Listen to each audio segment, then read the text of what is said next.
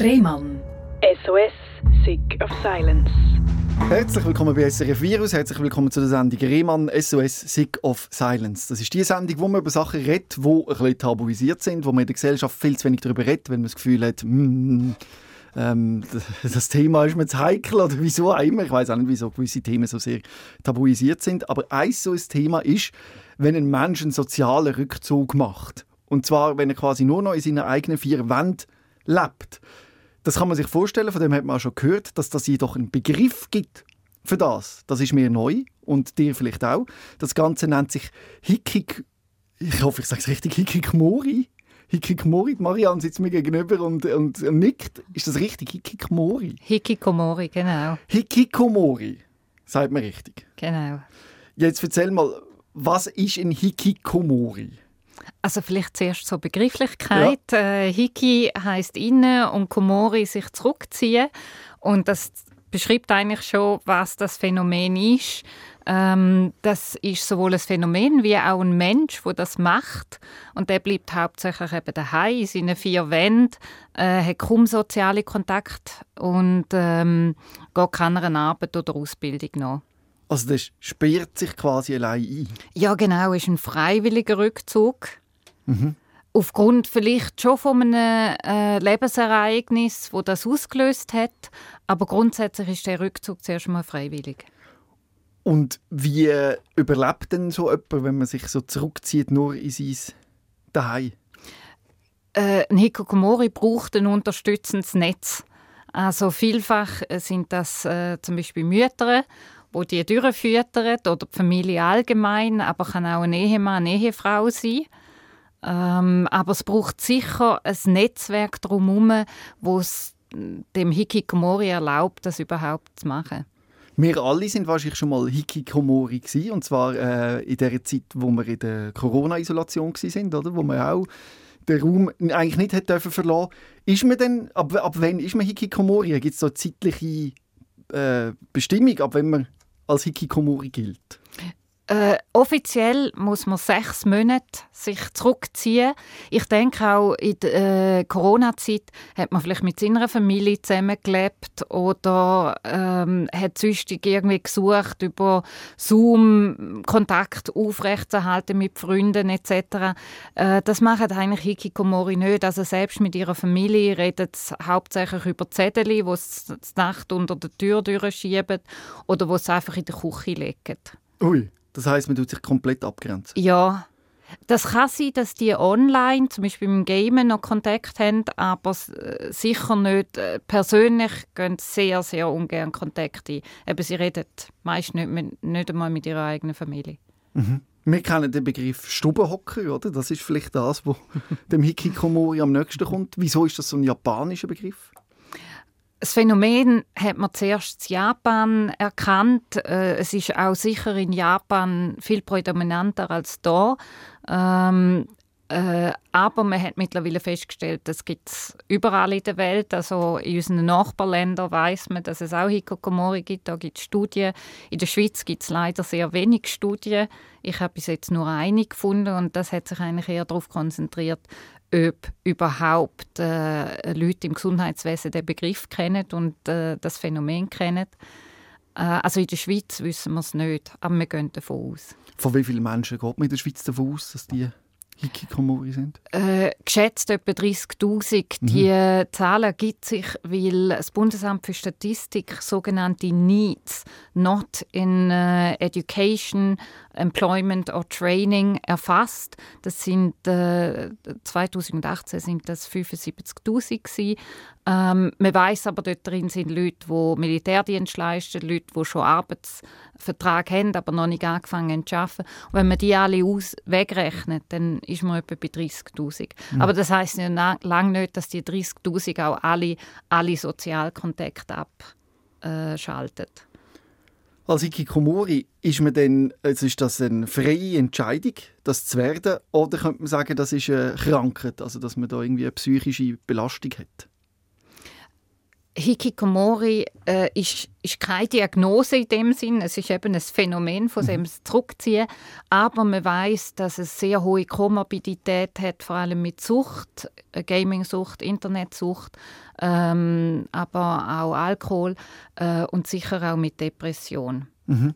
Und ist das angestiegen jetzt durch Corona, wo man ja zum Teil eben gezwungen worden ist, daheim zu wohnen, allein? Äh, wir haben keine Studie eben, äh, für Europa, aber man hat zum Beispiel äh, in Japan hat man einen deutlichen Anstieg festgestellt. Mhm. Und darum ist zu vermuten, dass es wahrscheinlich da auch so ist. Und es ist auch möglich, so allein zu leben. Also man kann sich ja eigentlich alles heimstellen oder? und im Internet leben und dort vielleicht auch in einer Gilde oder so, in einem Computergame seine Sozialkontakte holen. Ich stelle mir dann meistens einen jungen Mensch vor, der das so macht, der sich so daheim einschließt. Ist das so oder wie alt sind die Hikikomoris? Also das ist noch oben offen. Äh, das kann irgendwie mit so äh, im Teenageralter anfangen, also selbst 12, 13-Jährige. Das kann nach äh, oben offen gehen. Natürlich erfassen tut man meistens nur die, die noch im Berufsleben sind oder in der Schule sind. Äh, Wenn es dann ein alter Ma Mensch ist, dann äh, sagt man vielleicht einfach, ja, er lebt ein bisschen zurückgezogen. Ähm, die meisten Studien sind halt über Emerging Adulthood. Das ist je nach Land äh, 18 bis 25.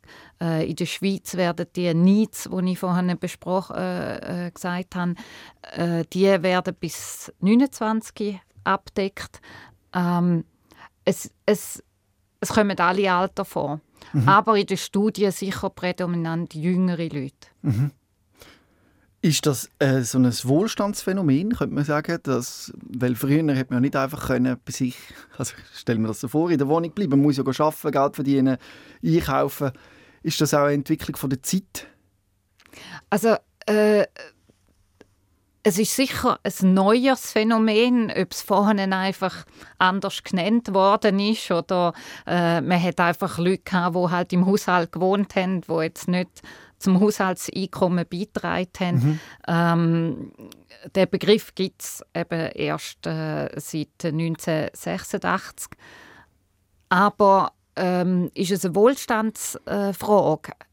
Es ist sicher, in der Mittelschicht gibt es mehr Hikokomori, aber man hat hier alle Bevölkerungsschichten Hikokomori gefunden. Also es ist nicht so, dass es, also man stellt sich vor, man braucht ja ein gewisses Vermögen, mhm. wenn man keiner Arbeit außerhalb von seinem Lebensraum nachgeht, oder? Ja. Nein, leider betrifft das auch arme, arme Familien. Aber finanzieren dann meistens die Eltern oder das nähere Umfeld den Menschen, der nicht rausgeht? Ja. Wie muss man sich das vorstellen? Ja. Also da ist auch oft irgendwie so ein Abhängigkeitsphänomen ähm, da. In Japan gibt es so äh, etwas, was sich äh, Mother-Child-Bubble nennt. Also das Mutter-Kind, äh, dass die ganz verbunden sind, fast eine symbiotische Beziehung haben und dass, dass sich dann das im, im weiteren Leben, wenn sich das Kind müsste ablösen eigentlich dann in Hikokomori Status übergeht. Mhm. Und schämen sich die Eltern zum Beispiel für ihre Kinder, die daheim bleiben? Es ist ein extrem schambehaftetes Thema, was ich jetzt gerade letzte Woche erlebt habe. Ich bin auf drei Hikokomori gestoßen, wo von den Nachbarn, vom Umfeld, auch von einer äh, klinischen Einschätzung, dass eigentlich Hikokomoris sind. Mhm. Wenn man aber die Familie anspricht, die haben sie eben angesprochen, weil ich gerne eine Masterarbeit würde schreiben ähm, ist es verneint worden. Also das ist auch bei uns offenbar enorm schambehaftet. Also es ist in einer Schweizer Familie, wo du Hikokomoris quasi entdeckt hast? Ja. Wie, an welchen Aspekt hast du jetzt die ganz konkret in der Schweiz entdeckt? Also wieso sind die Menschen für dich Hikokomoris? Äh, eben, die gehen nie eigentlich raus. Mhm ähm, die Eltern äh, schieben dann oft etwas vor, zum Beispiel, ja, ähm, äh, er weiß im Moment gerade nicht, was er machen will, mhm. oder äh, ähm, äh, ja, der macht online eine Ausbildung oder so, äh, wenn man eigentlich weiß, das Kind macht das nicht. Und ähm, dann fragt man halt mal nach, sind da auch noch andere Sachen drin, zum Beispiel eben, dass, dass es nicht viel Kontakt hat, dass es zum Beispiel nicht per Telefon oder so mit seinen Freunden redet. Mhm. Also es ist so, dass quasi sich immer mehr und mehr isolieren. Ja, genau. Was machen denn die den ganzen Tag? Also ich frage mich, was macht man denn so, wenn man so allein daheim ist? Also im Allgemeinen gehen die schon einem Hobby nach. Mhm. Ähm, vielleicht suchen sie sich etwas ganz Spezialisiertes aus. Ich habe von jemandem gehört, der hat ähm, den ganzen Tag Goethe gelesen, zum ah. Beispiel. Ja. Äh, viele machen Musik. Eben das, das Gamen und das Internet, das ist auch ein äh, riesen, riesen Punkt. Dann ist man schnell bei dem Bild von dem Nerd. Ich weiß nicht, ob das etwas sagt. Ja. So ein, ein verschöpfter, in sich gekehrter, sehr introvertierter Mensch. Sind das auch ein bisschen so Typen? Also sie haben sicher eine größere Introversion, sie haben sicher äh, ähm, eine kleinere Konfliktfähigkeit. Mhm. Von dem her werden sie ein Vermeidungsverhalten aufzeigen. Ähm, ja, wahrscheinlich würde man sie jetzt so als Nerd anschauen, wenn man die einfach wirklich sehen mhm. Und das Verhältnis zu der Familie, das ist meistens eben, obwohl die einen unterstützen, oder? finanziell, nicht wirklich gut, oder? Weil die Familie will eigentlich, dass man wieder in Gang kommt, aber selber fühlt man sich wahrscheinlich gestresst von dem Druck, der da gemacht wird? Also es, es, kommt sicher zu Spannungen. Ich habe letztes Jahr, als ich gearbeitet habe in einer Klinik, äh, ist mir jemand eingeliefert worden per Polizei. Und dort haben sie ihm offenbar versucht, den Computer wegzunehmen und es ist dann zu Handgreiflichkeiten mhm. gekommen. Also der Frust ist sicher da von den Eltern. Vielleicht am Anfang noch nicht und dann wird es natürlich auch, je älter die, Welt, die Eltern werden und äh, man sich vielleicht auch Sorgen macht. Und die jungen Leute, die verpassen natürlich den Anschluss fürs Leben. Oder? Wenn jetzt ein Hikokomori anfängt, Hikokomori sein, wenn er 40 ist, dann ähm, äh, dann, also dann hat er ja offenbar schon ein bisschen Lebenserfahrung. Aber wenn das bei einem jungen Menschen passiert, die schließen dann vielleicht keine Ausbildungen ab oder äh, wissen nicht, wie man einen Haushalt führt, mhm. etc. Ich sage übrigens ganz bewusst er, weil einfach zwei Drittel der Hikikomori sind männlich. Mhm. Und kann man das auch schon früh feststellen, dass sich vielleicht jemand eben in diese Richtung entwickelt? Gibt es da so ein Warnsignal? Also man hat festgestellt, dass äh, Hikikomori eher ängstlich sind als mhm. Kind. Mhm. Äh, viele haben auch eine Mobbing-Erfahrung in der Schule gehabt. Ähm, sie haben zum Teil sind schon therapiert worden wegen irgendeiner psychischen Krankheit, muss aber nicht unbedingt sein. Aber wahrscheinlich haben sie, haben sie allgemein schon ein vermeidendes Verhalten gegenüber Konflikt gezeigt. Mhm. Und da fragt man sich ja schon, ob die glücklich sind, oder? wenn sie so als Hikikomori leben. Also ist das eine freie Entscheidung, wo sie sich wohlfühlen drin, oder sind sie grundsätzlich traurig? Es ist es ist eine freie Entscheidung, aber man hat äh, geschaut auf dem Happiness Scale, also mhm. wie glücklich sind die. Ist es eigentlich wie ein Stegen. Also Hikikomori sind am unglücklichsten, denn ehemalige Hikikomori sind ein bisschen weniger unglücklich und jetzt die Normalbevölkerung, Schlusszeichen, also Kontrollgruppen, die sind am glücklichsten. Mhm. Und das Gleiche ist mit negativen ähm, Gefühlen, haben die Kokomori am meisten. Ähm, äh, im, äh, äh, und eben ehemalige Hikokomori so mittel und die Normalbevölkerung nicht. Auch was äh, somatische ähm, Sachen angeht, wie Schmerzen oder irgendwie so, wo eben auch psychosomatisch können sein äh, haben Hikokomori mehr. Aber gibt es auch Hikokomori, die vielleicht stolz darauf sind, Hikokomori zu sein? Also man denkt sich so im Internet, ob es Communities gibt, auf Instagram oder so, wo man sich so stolz zeigt und das auch ein bisschen romantisiert. So ein bisschen. Also man kennt das ein bisschen aus der Emo-Szene, dass man so quasi seinen Schmerz, in seinem Schmerz suhlt ich bin jetzt nie über eine Studie äh, mhm. gestolpert. Ich bin jetzt auch nie, äh, ähm, also die japanischen Foren kann ich natürlich nicht lesen. Ähm, so ein europäisches Forum hätte ich jetzt nicht gefunden. Äh, Gibt es vielleicht schon, aber äh, eben, es ist einfach sehr schwierig, dort dran zu kommen. Im Allgemeinen sind das nicht Leute, die sich exponieren. Mhm. Und darum bist du auch da mal auf den Punkt gekommen, dass du Leute findest, die offen sagen, doch, ich glaube, ich bin ein Hickig Komori, vielleicht weiß man es noch nicht einmal. Ähm, erzähl mal, was genau suchst du für Leute? Also wer soll sich jetzt bei uns melden? Genau, ich bin Masterstudentin mhm. an der ZHW und äh, mache meinen Masterabschluss eben nur in Hikikomori Und darum suche ich entweder Hikikomori oder Hikikomori-Eltern. Mhm. Ähm, das müssen jetzt nicht äh, äh, schon sechs Monate sein, also schon ab zwei, drei Monaten äh, wäre ich froh, sie als Interviewpartner zu haben. Also wenn du mit den sechs Monaten meinst, das Kind muss nicht schon sechs Monate in Isolation leben, ja, sondern genau. es geht auch auf kürzere Zeit. Ja, genau. Oder auch ehemalige Hikikomori oder Eltern von ehemaligen Hikikomori. Beschreib ja. nochmal genau, wie man sich für das eben qualifiziert. Wie muss oder sollte der Lebensumstand sein, dass man zu dem Hikikomori zählt? Also weitgehend abgeschottet leben im eigenen Zimmer oder in der eigenen Wohnung äh, mit, äh, und Sozialkontakt weitgehend vermeiden. Ähm, man darf keiner Arbeit oder Ausbildung nachgehen und man darf auch keine Schizophrenie und keine bipolare Störung haben. Mm. Weil, wieso disqualifiziert man sich, wenn man so eine Störung hat? Weil natürlich in Schizophrenie ist das Teil von dem Symptom, also ist das ein Symptom von mhm. der Schizophrenie, dass man eben in Rückzug geht, je nachdem, was für eine Schizophrenie man hat. Ähm, und bei der bipolaren Störung gibt es immer wieder die, die ähm, Zeiten, also wenn man manisch ist, dann geht man eher raus. Ja. Aber ähm, es gibt eben auch den, den Gegenteil. Und dir ist wichtig, dass du Menschen hast, die auf selbstbestimmt quasi sich entscheiden, daheim zu bleiben. Oder wie selbstbestimmt, das, das klingt immer so, als würde man eines Tages sagen, ich, ich komme jetzt nicht mehr raus. Ja. Vielfach sind ja das wie schleichende Übergänge. Also Hikikomori haben oft Übergänge nicht geschafft, zum Beispiel Übergänge von einer Schule in die andere oder von einer Schule in die nächste Weiterbildung mhm. oder dann die Ausbildung abgeschlossen, aber dann den Berufseinstieg nicht geschafft. Und das kann ja dann schleichend sein. Man hat dann das Gefühl, ja, ich suche mir eine Stelle und dann hat man vielleicht Misserfolge in dem und irgendwann gibt man auf und bleibt nur noch in seinem Zimmer. Also es können Menschen sein, die einfach irgendwo stranden. Das ja, ist das richtige Wort. Genau. Oder angespielt werden nach einem denken, ja, jetzt bleibe ich halt da. Ja. Und nicht mehr weiterziehen. Ja. Erzähl mir noch mehr über die Masterarbeit. Um was geht es dir genau? Was erforschst du? Was sind deine Forschungsfragen?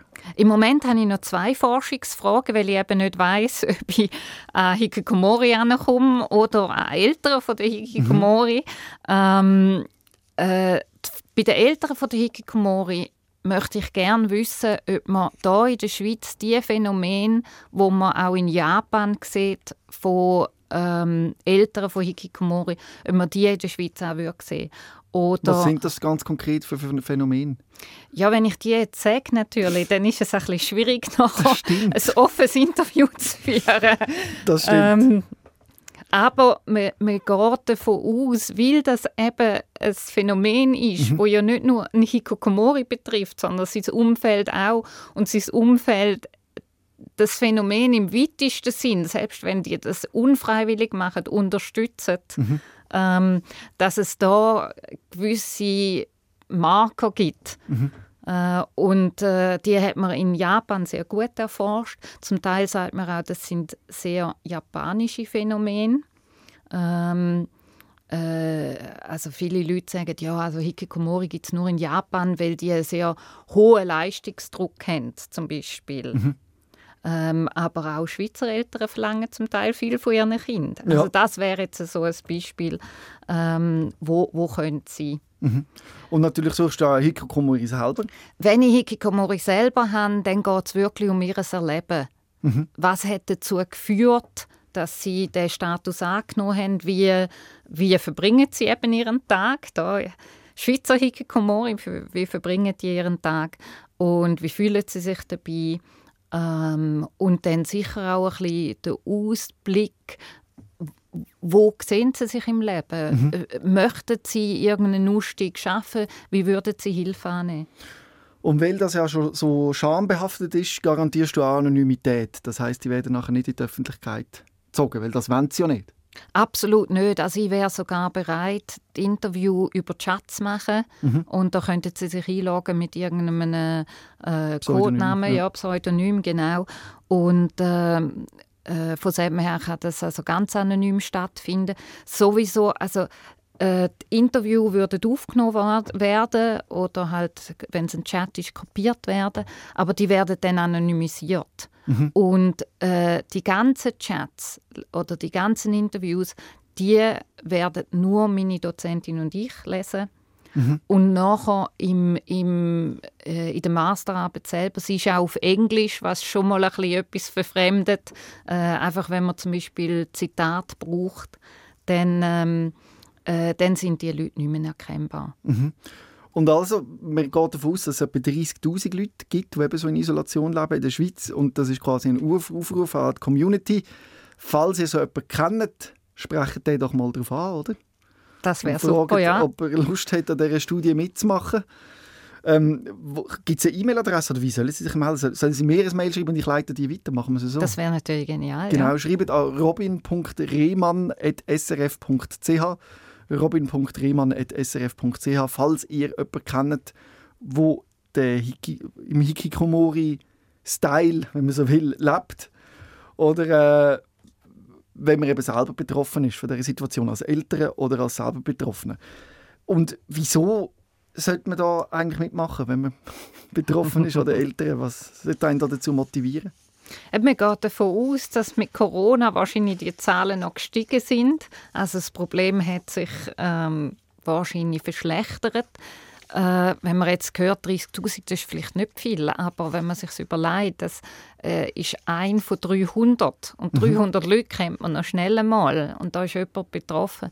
Und es würde einfach helfen, äh, erst einmal das zu besser verstehen, wie das bei uns aussieht. Zweitens dann auch zu wissen, wie es zu helfen gibt, äh, gilt für so Leute. Und, äh, und drittens würde es natürlich mir helfen mit der Masterarbeit, was ja. ich sehr lässig finde. Und du redest eben davon, eben, den Leuten zu helfen. Wollen die das überhaupt? Also, weil das ist ja mehr oder weniger eine Entscheidung für sich allein zu leben auch. Und soll man denn, also wollen die überhaupt Hilfe annehmen? Also das ist sehr schwierig. In Japan hat man gesehen, dass vor allem die Eltern zuerst Hilfe holen. Mhm.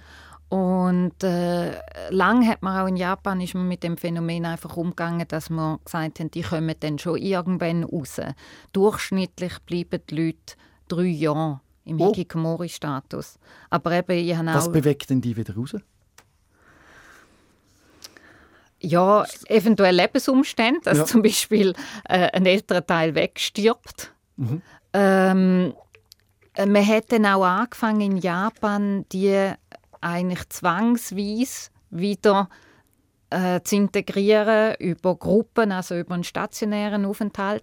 Jetzt versucht man neu eigentlich das, weil die Eltern sich oft wegen Überforderung melden A, dass man den Eltern Hilfe gibt und dass man den Hikokomori daheim mal wenigstens das Funktionsniveau erhöht. Also dass sie eben würden lernen, Haushalt zu machen, mhm. etc. Also ist das gesellschaftlich in Japan, wenn man dort von Hikikomori redet, weiß jeder, um was es geht? Das ist ein Begriff, da kann man sich etwas darunter vorstellen. Ja, da wird viel, viel darüber geschrieben, darüber geredet. Ähm, Und bei uns in der Schweiz ist das so sehr tabuisiert, dass man dass den Begriff nicht kennt, dass es auch keinen ähnlichen Begriff gibt? Also äh, allgemein weltweit braucht man einfach den Begriff Hikikomori. Also äh, wenn man eine, eine Studie von Oman anschaut ja. oder von Frankreich, die heißen alle Hikikomori. Ähm, äh, also äh, zum Beispiel im Suchtmagazin äh, 2018 ist ein Artikel äh, drin, wo, wo über Hikikomori ja. redet etc. Also ich denke schon, dass es, dass es etwas ist, wo so langsam, langsam äh, auch da zu einer Begrifflichkeit wird. Aber ist natürlich noch viel zu wenig bekannt. Mhm. Und es ist aber wichtig, dass man da eben die Gesellschaft auch aufklärt. Und ich hoffe, mit dem Podcast können wir da etwas äh, dazu beitragen. Sind die auch in ihrem Leben gefördert, so Hikikomoris? Also ist die Suizidrate von denen relativ hoch? Äh, ja, also Suizid ist ähm, ein, äh, äh, ein Thema bei Hikikomori. Oder man muss sich äh, vorstellen, die haben sich so zurückgezogen. Mhm. Also wenn die plötzlich sogar merken, sie brauchen Hilfe, wo, wo gehen sie denn hin? Mhm. Also, äh, und dann das Austreten ist ja nochmal ganz, ganz schwierig. Äh, in Japan hat man im Prinzip das Gesicht verloren, dass man das überhaupt gemacht hat. Aber ebenso, wie ich jetzt die Reaktionen ähm, hatte, auch in der Schweiz, habe ich das Gefühl, ist es dann sehr schwierig zu erklären, wo man war und warum man es gemacht hat. Mhm. Und da mag vielleicht ein Suizid als die einfacher ähm, der einfache Ausgang. Ah, ah, quasi dann aus Scham für das, dass man als Hikikomori gelebt hat, hast du das Gefühl, das könnte... Ja, und auch natürlich, äh, Hikikomori hat viel äh, Komorbiditäten, mhm. eben mit Sucht, mit Depression etc. Mhm. Und äh, wenn man dann allein ist mit einer Depression, sind vielleicht dann auch Gedanken an einen Suizid nicht so weit weg. Ich bin eh sehr gespannt, wie sich das Hikikomori-Dings entwickelt, weil äh, wenn man jetzt die virtuelle Realität nimmt, ich habe so eine Virtual Reality Brille daheim äh, und bin auch schon ins Metaverse und in andere Welten und ich habe den ganzen Tag daheim auf dem Sofa verbracht mit der Virtual Reality Brille und bin dort in andere Welten eingetaucht, habe also irgendwie gelebt, aber nicht wirklich in der Realität. Gilt man denn, also hat man das auch schon erforscht, das wäre mal spannend, ob man denn auch ein Hikikomori ist, wenn man quasi ein Leben in einer virtuellen Realität lebt, wo man halt mehr Möglichkeiten hat. Man kann seinen eigenen Avatar wählen, also wie man aussieht. Man kann vielleicht sogar fliegen, man hat vielleicht mehr Geld, man hat einfach einen ganz anderen Status. Aber in Wirklichkeit verbringt man einfach sein Leben in einem Zimmer und da frage ich mich, ob, also ich glaube, von diesen Leuten wird es mit jedem Jahr, wo die Technik besser wird, mehr geben. Mhm. Und die Frage ist dann, wie man dann gesellschaftlich mit diesen Menschen umgeht. Ob, ob es das gilt zu verhindern. Vor allem, wenn große Konzerne ein Jahr wollen, in die Metaverse oder in die Welt hineintreiben. Und wenn man natürlich in so einer virtuellen Welt ist, dann ist es einfach, oder? Wenn man zum Beispiel äh, nicht gern hat, wie sein Haus aussieht. Dann mhm. muss man zuerst sparen, dann muss man das Ganze organisieren mhm. und, und, und. Ich kann äh, auf den Knopf drücken und dann nachher sieht mein Haus anders aus ja. in, in so Welten. Eben. Oder auch äh, ähm, Konflikte werden ja da ganz anders ausgetragen. Mhm. Äh, als in der realen Welt. Und das kann sehr attraktiv sein. Wir sind ja auch in einer in einer Gesellschaft, wo viel schnelllebiger geworden ist, wo man viel weniger warten mhm. auf, äh, auf irgendetwas. Oder man fragt sich auch grundsätzlich, will ich in der, bei dieser Realität teilnehmen oder will ich in einer fiktiven Welt leben?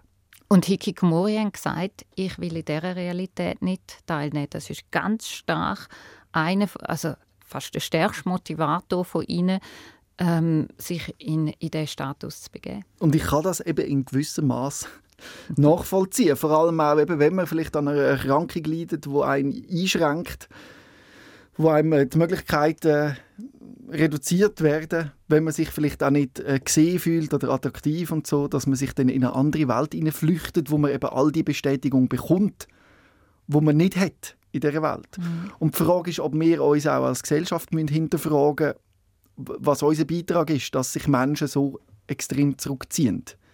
Werden wir vielleicht selber kälter, gehen wir weniger auf andere zu, lassen wir das zu, quasi, so Familienkonstrukt, weißt, wo in der Schweiz ist ja alles so auf Anonymität ausgerichtet.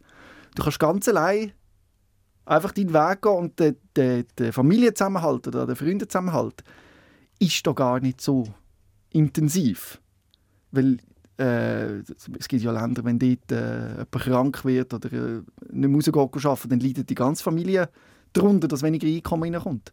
Bei uns ist ja alles so individuell, dass es wie egal ist und darum ja, oder auch Zivilcourage. Oder mhm. wenn etwas passiert, man schaut lieber weg. Man denkt, oh, vielleicht äh, passiert mir dann selber etwas etc.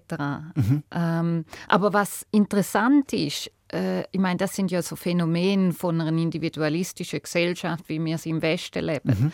Aber auch in kollektivistischen Gesellschaften gibt es Hikikomori, also auch in Indien, ah. in Bangladesch, in Oman etc. etc. Also das bedeutet nicht, dass wenn der Zusammenhalt besser ist, dass man die Chance kleiner ist, dass man Hikikomori wird? Nein, es ist schwer, das Phänomen in Asien nicht so verbreitet. Stimmt, interessant.